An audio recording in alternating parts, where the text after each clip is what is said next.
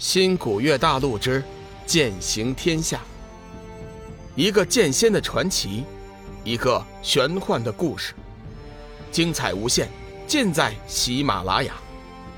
主播刘冲讲故事，欢迎您的订阅。第四百五十九集，妇女反目。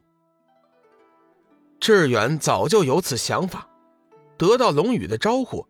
急忙飞身而至，双手掐诀诵念佛经，先是将天机子身上的怨气全部化解，随后打开轮回隧道，将天机子的灵魂强行剥离肉体，送进了畜生道，并且在他的灵魂之上打上了永生咒，世代轮回畜生，永不翻身。看到天机子如此下场，现场顿时响起了一阵。热烈的掌声，其中玄清门的门人巴掌拍得最响。阿弥陀佛！千惠神尼低声宣了一声佛号，说：“因果轮回，善有善报，恶有恶报。”转眼间，距离天机子伏法已经过去了半月有余。太虚尊者自从那天之后。像是完全消失了，音信全无，仙使也不见了踪影。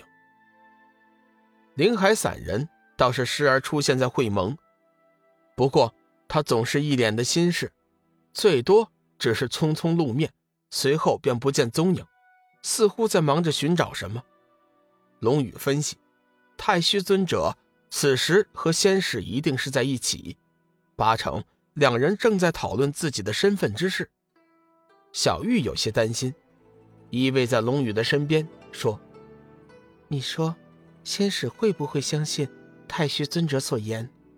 退一步说，万一仙使相信了，我们又该怎么办？”龙宇并不着急，微微一笑：“放心吧，不会有事儿的。净水已经完全改变了我体内的气息，七煞金脉也隐隐消失了。”现在的我和从前，完全就是两个人。就算是他们真的怀疑，也没有证据证明。再说了，前些日子我们差点就双剑合璧，想必仙使已经将这件事情上报仙界。不管是出于何种考虑，仙使也不会轻易相信的。小玉点了点头，嗯，你分析的不错。不过，太虚尊者。迟早是个麻烦。嗯，不错。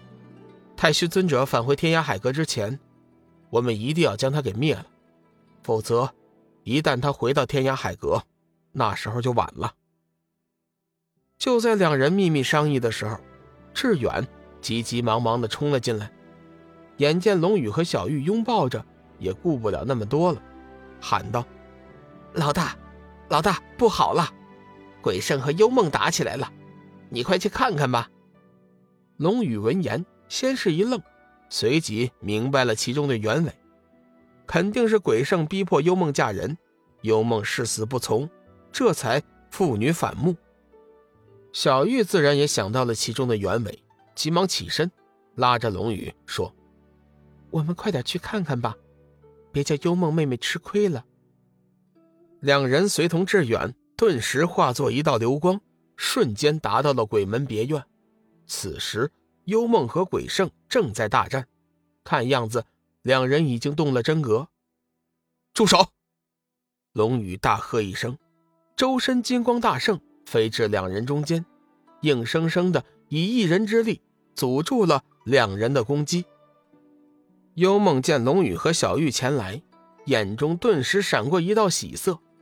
鬼圣则是眉头微皱，眼中闪过一道阴色，恭敬行礼：“属下见过盟主，见过幻月仙子。”龙宇暗中环视一圈，发现现场之人皆是邪道修真，甚至连天魔、魔门圣子花玉儿等一干魔头也都全在。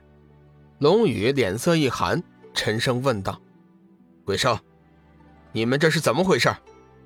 鬼圣急忙说：“回禀盟主，属下父女俩在切磋修为，并无他事。惊动了盟主大驾，却是罪过，是吗？龙宇微微转身对幽梦说：“幽梦，鬼圣所言可是真的？你们当真是在切磋吗？为什么我看你们出招招招狠辣，完全是想置对方于死地的样子啊？”幽梦走上前说：“事实并非切磋，还请盟主为我做主。”龙宇眼见幽梦跪下，急忙上前伸手将其搀扶：“你且请起，你的事情我已经有所耳闻，本尊今天就会为你做主。”幽梦双手被龙宇抓住，一阵心跳，一股甜蜜的感觉油然而生。他若是一辈子都抓着我的手，那该多好啊！龙宇眼见幽梦的眼神有点不太对劲，急忙放开了他的手。生恐众人看出一些什么来，鬼圣，我听人说，你打算把幽梦许配给魔门圣子，可有此事？鬼圣微微一惊，没想到这件事情传得这么快，自己也只是刚刚请来魔门众人商议，尚未公开，怎么会传到盟主的耳中？回禀盟主，属下确有此意，小女与魔门圣子两情相悦。加之两人身份地位相当，我们两家也有这个意思。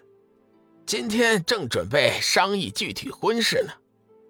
鬼圣完全是睁着眼睛说瞎话。